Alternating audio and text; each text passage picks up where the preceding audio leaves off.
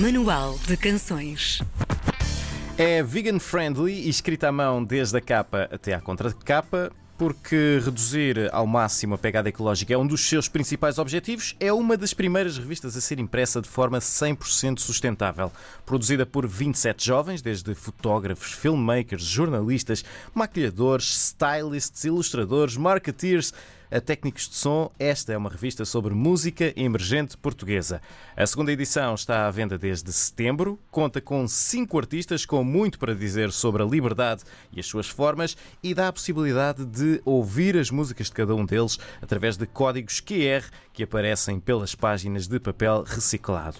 Hoje, o Manual de Canções é uma revista para ser folhada com a Joana César, é fundadora da Dot Magazine. Olá, Joana, bom dia. Bom dia, Joana. Alô. Alô. Joana, vamos falar um bocadinho sobre ti. Quem é, quem é a Joana? O que é, que, o que é que te move nos dias de hoje?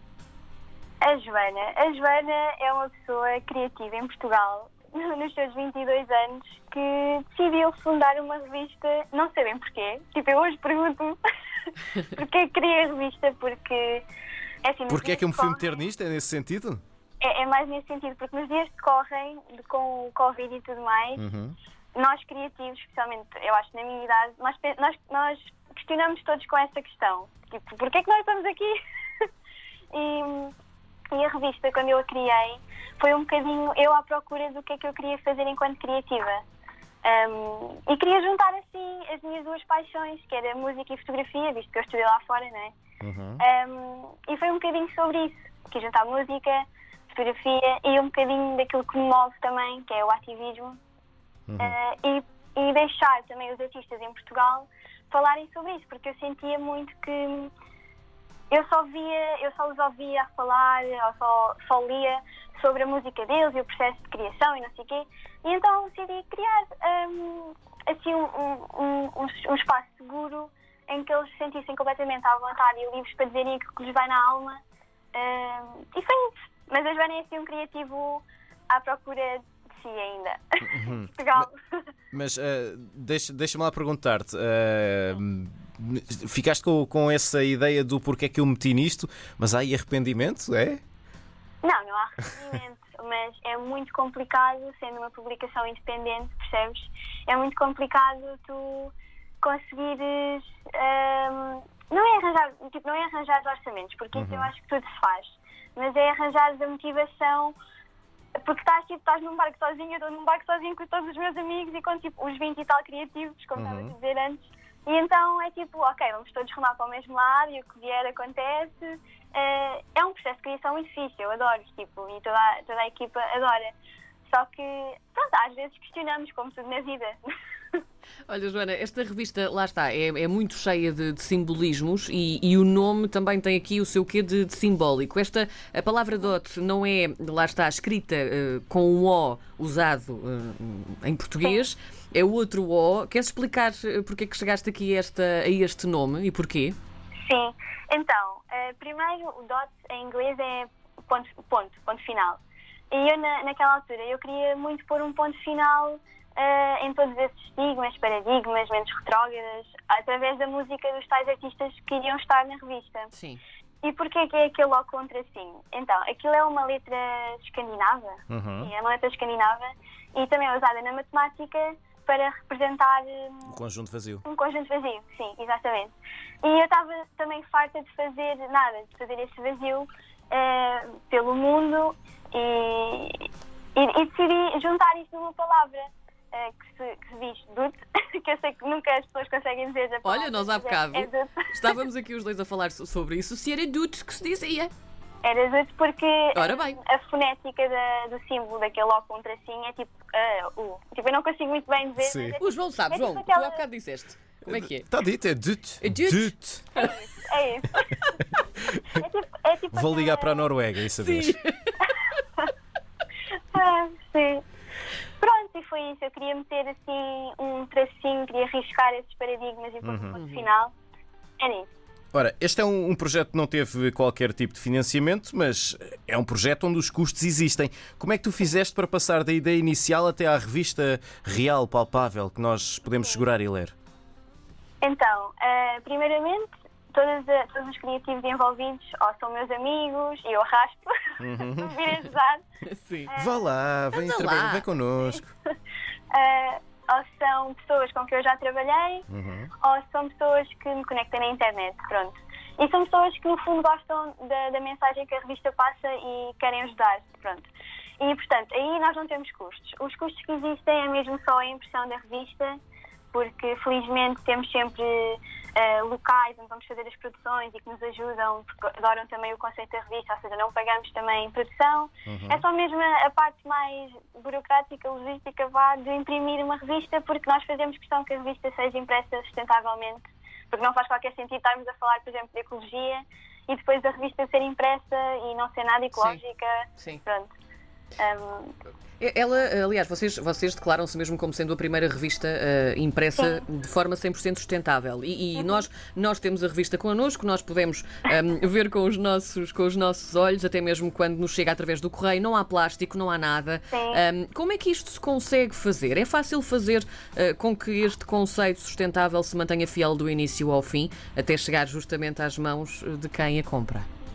sim, é, é complicado. eh, Sim. Mas também estamos cá para os desafios. E antes também de fazermos cada passo, nós pensamos muito. Por exemplo, essa parte do envio foi muito pensada antes sequer de as revistas estarem aqui em Portugal. Por exemplo, eh, nós começámos a pesquisar como é que seria o melhor material para, para enrolarmos a revista, como é que poderíamos fechar. Eh, Por exemplo, eh, pronto, tu recebeste a revista, viste, mas nós, nós enviamos com uma corda que é a corda sisal, que advém da fibra da planta sisal, pronto, e que é uma fibra que depois tu podes meter no, no lixo orgânico e aquilo é, fica decomposto acho que é em seis meses, acho eu, enquanto a fibra sintética demora tipo 150 anos, por Pois. exemplo. Isto são coisas que nós tivemos que pesquisar e pensar e ver o preço e tudo mais. Ah, por exemplo, no- nas produções nós tentamos sempre que o catering seja também sustentável, ou seja, levamos aqueles copinhos tipo festivais, estão a ver, levamos assim um jarrinho com água, ou seja, ninguém tem água, ninguém tem garrafinhas de plástico. Hum, pronto, pensamos assim um bocadinho sempre antes de fazer o passo. Basicamente é, é isso. Outro dos pormenores desta revista é que ela é hum, escrita e ilustrada à mão, portanto, nós ah, vamos folheando, isto é mesmo com a caligrafia da, da, da pessoa que escreveu ou com uma caligrafia especial. Sou eu. Ah, és tu que escreves isto tudo. Ahm, como é que se faz isto? Como é que se faz este, este, este trabalho todo? Fala-nos fala-nos nesta opção de ser tudo escrito à mão e depois explica-nos como é que se faz este trabalho. Lá está, fui eu no meu último ano de faculdade, que foi a primeira, edi- quando saiu a primeira edição, que, que cometi assim uma loucura e decidi fazer isto tudo à mão. e agora, na segunda edição, decidi continuar à mão, porque acho muito mais pessoal, sabem? É, é como se estivesses quase a ler um. Sei lá, estás a escrever no teu diário, é quase Sim, isso. Como sim. estás a escrever no teu diário, as pessoas estão a ler aquilo e aquilo vem mesmo do teu coração. Um, e foi isso que eu também quis passar, é mesmo as pessoas estão a ler aquilo que nós somos, tanto os artistas como os criativos.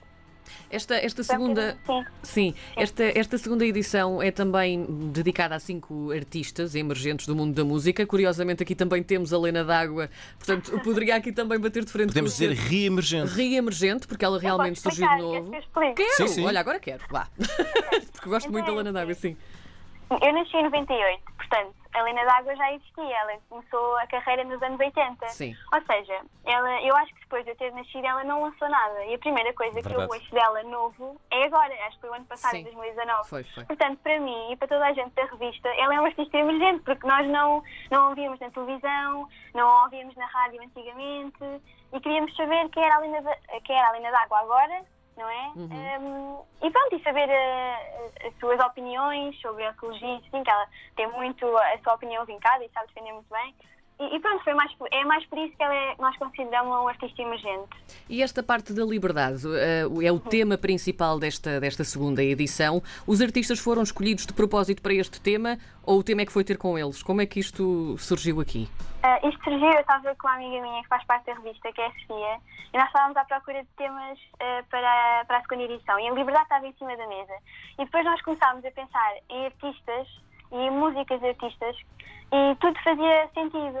Por exemplo, a Lena tinha uma música que era O Nuclear Não Obrigado, que fala sobre não usar energia nu- nuclear Ou seja, podíamos conectar isso, podíamos conectar o facto dela ter pertencido ao 25 de Abril, termos essas opiniões.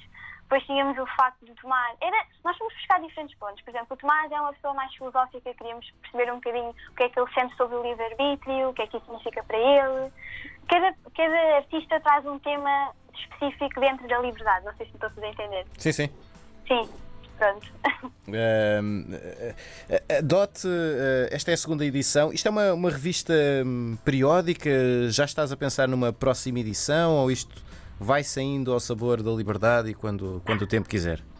Assim, idealmente era muito fixe ser anual, uhum. mas nós pensámos nisso em janeiro, quando começámos a planear esta edição. Entretanto, em março, houve o Covid. Pois. Uh, Lá está.